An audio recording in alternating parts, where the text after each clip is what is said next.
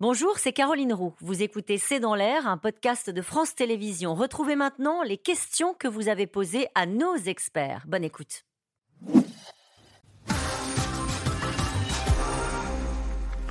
Cette question d'Abdel en Belgique. Les services français et belges travaillent-ils vraiment en bonne intelligence?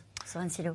Oui, oui, bah, ils n'ont pas le choix. Hein. Euh, bah, tous les services européens travaillent en bonne intelligence, et particulièrement les services français et belges, parce qu'il y a eu les attentats du 13 novembre 2015 qui ont été préparés à Bruxelles, commis mm. à Paris. Il y a eu une, intrication des réseaux qui fait que les. Et d'ailleurs, toute l'enquête sur les attentats du 13 novembre a été menée par des, mm. des équipes mixtes d'enquêteurs. Donc, c'est une enquête franco-belge. Donc, non, les liens sont très forts. Il y a même eu des opérations mixtes.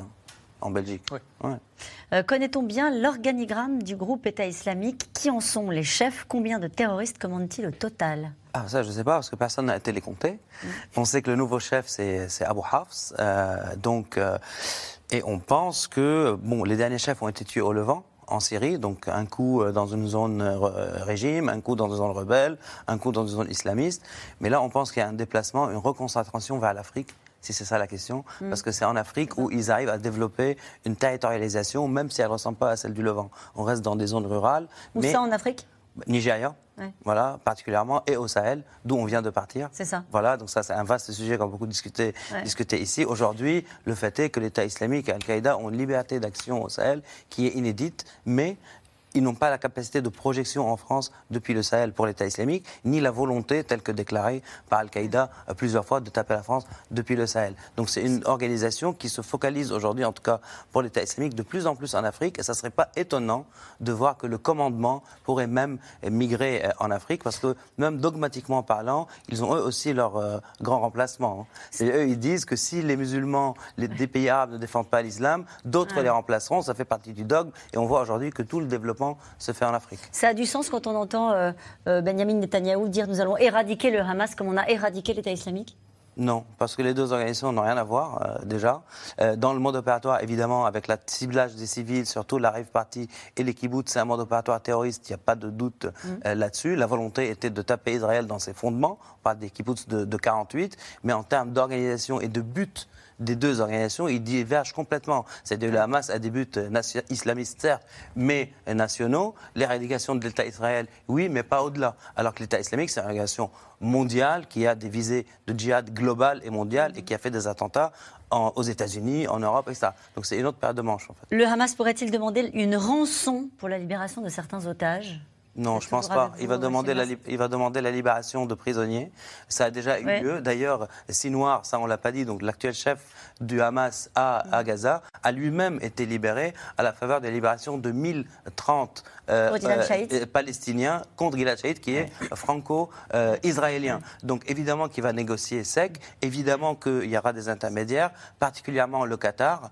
C'est ça quand il parle d'avancer, euh, le président de la République, ça veut dire qu'on discute avec le Qatar Oui, parce que le Qatar, il a l'oreille du Hamas et on lui demande toujours de faire cette ambulance, on va dire, discuter avec ceux avec qui on ne veut pas discuter, les talibans, le Hamas ou bien d'autres. Est-il prévu qu'Emmanuel Macron aille prochainement en Israël comme Joe Biden? Il a répondu en disant, comme souvent quand on lui demande ça, et c'était pareil pour l'Ukraine dans un tout autre contexte, il dit j'y verrai si c'est utile. Donc parce que euh, effectivement, ça peut donner l'impression d'y aller juste pour y aller.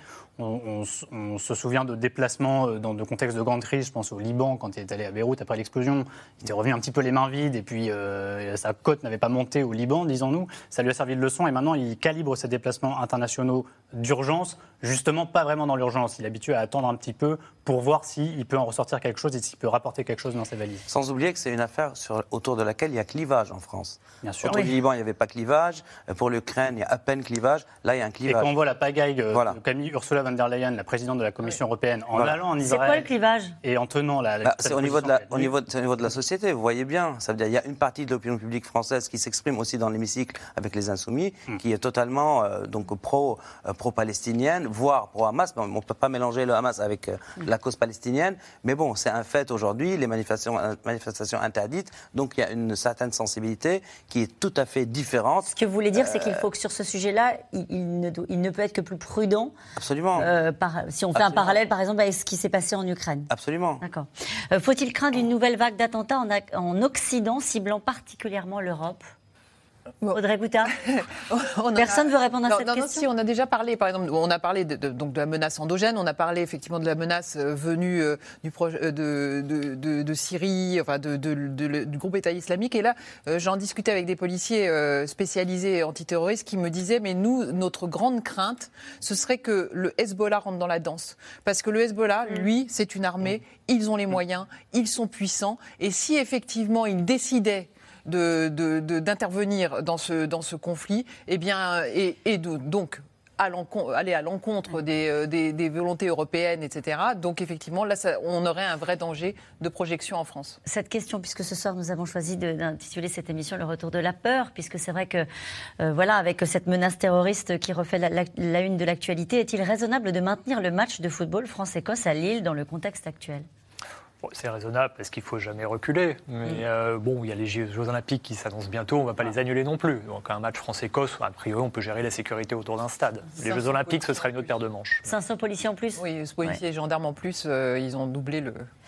Euh, une question de Patrick dans le Doubs. Quels sont les pays qui soutiennent le Hamas en plus de l'Iran et du Qatar? Il y a une certaine subtilité pour le Qatar parce que le Qatar a alimenté l'administration civile de Gaza à la demande de la communauté internationale et même à la demande des Israéliens. Parce que maintenir le Hamas à Gaza empêchait d'autres groupes plus radicaux comme État islamique, comme Al-Qaïda de s'implanter. Il y a un soutien rhétorique et politique de la Turquie qui a par ailleurs de très bonnes relations avec Israël. Hmm. Ouais. Voilà. Lorient compliqué. Merci. Merci euh, à vous tous. C'est la fin de cette émission qui sera rediffusée ce soir à 23h55. Il se retrouve demain dès 17h30 en direct pour un nouveau C'est dans l'air. Et n'oubliez pas que vous pouvez retrouver C'est dans l'air quand vous le souhaitez en replay, mais aussi en podcast. Belle soirée.